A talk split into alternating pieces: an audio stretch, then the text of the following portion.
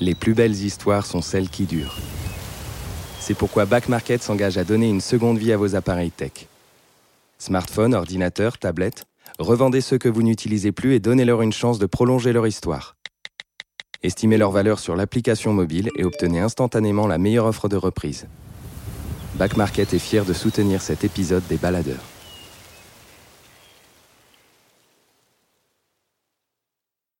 Avant ce bonus, laissez-moi vous parler de Recto Verso.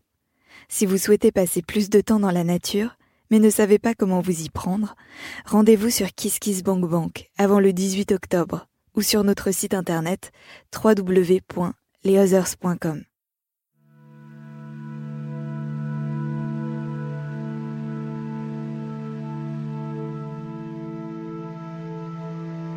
Les baladeurs, bonus de l'épisode 46 avec Arnaud Matteo.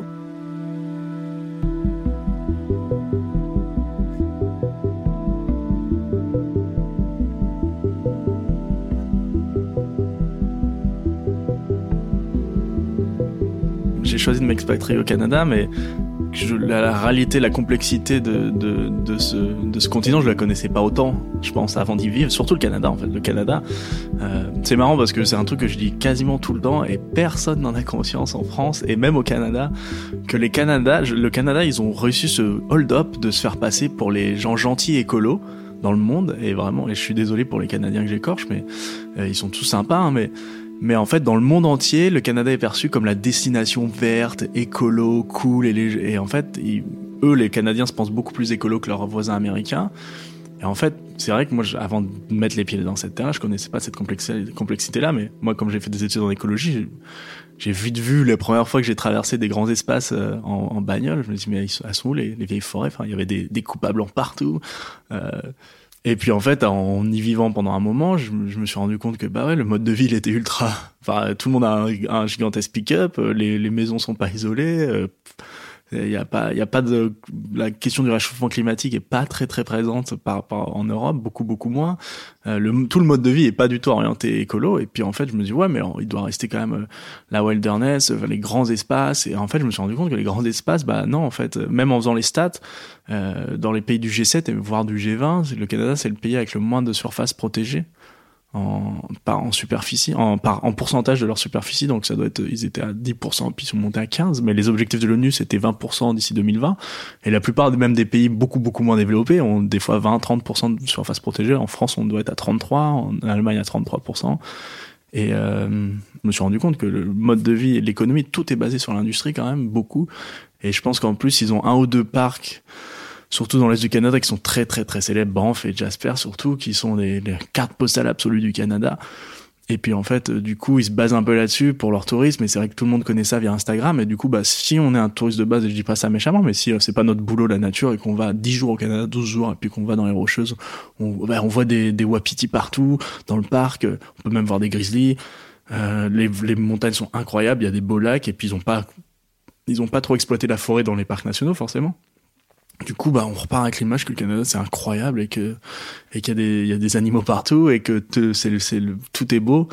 Et puis après, on regarde des documentaires sur le, la Colombie-Britannique et en fait, les, les, documentaires, ils vont très très, en général, ils vont très très au nord sur la côte pour filmer les grizzlies. Et c'est dans des endroits où en fait, euh, il faut trois jours de bateau où il y a uniquement en hydravion. Et c'est dans un des seuls endroits en général qui est protégé. Il y a, au nord, parce que j'ai passé pas mal de, de, temps au nord de la Colombie-Britannique sur la côte et et c'est des sanctuaires à grizzlies. Il y en a peut-être deux. Ils sont euh, accessibles qu'en bateau. La côte est tellement déchiquetée, tout qu'il n'y a aucune route de toute façon. Et du coup, ils sont accessibles qu'en bateau, en hydravion, avec des nombres très réduits de touristes. Et du coup, c'est les derniers endroits où il y a des, arbres gigantesques, avec des grizzlies partout. Du coup, bah, les commentaires, ils vont là. Et ça, ça continue de créer cette... Euh, cette imagerie du Canada euh, hyper sauvage avec des animaux partout, des, des arbres gigantesques et c'est vrai que la, les, les, les, tronçonneuses et les coupes claires, on, on, les voit beaucoup, les coupes à blanc, on les voit beaucoup beaucoup moins dans les reportages. En fait, il faut vraiment s'y intéresser, il faut sortir de sa bulle au Canada parce que c'est un, beau pays qui est confortable à vivre parce que il y a des bons salaires souvent, tout est pas rose, mais il y a des bons salaires, les gens sont sympas. Et du coup, si on se trouve sa petite vie assez cool comme moi où je suis dans les Rocheuses, où c'est une ville de montagne, on fait du VTT l'été, on fait du, on fait du ski l'hiver, et puis on va camper tout l'été, on va à la pêche, on pêche des trucs, c'est super. Et du coup, si on a un bon salaire, qu'on vit dans sa, dans sa maison, on se pose pas trop, trop la question.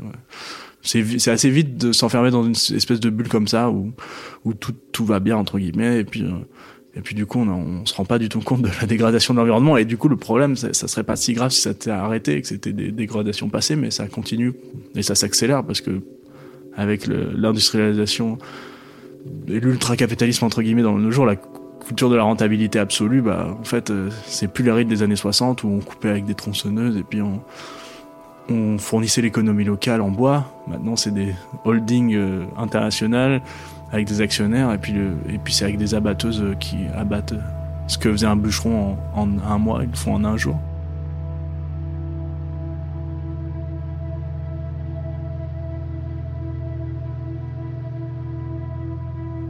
Retrouvez l'intégralité de l'histoire d'Arnaud Matteo, La promesse des terres brûlées, dans le 46e épisode des Baladeurs.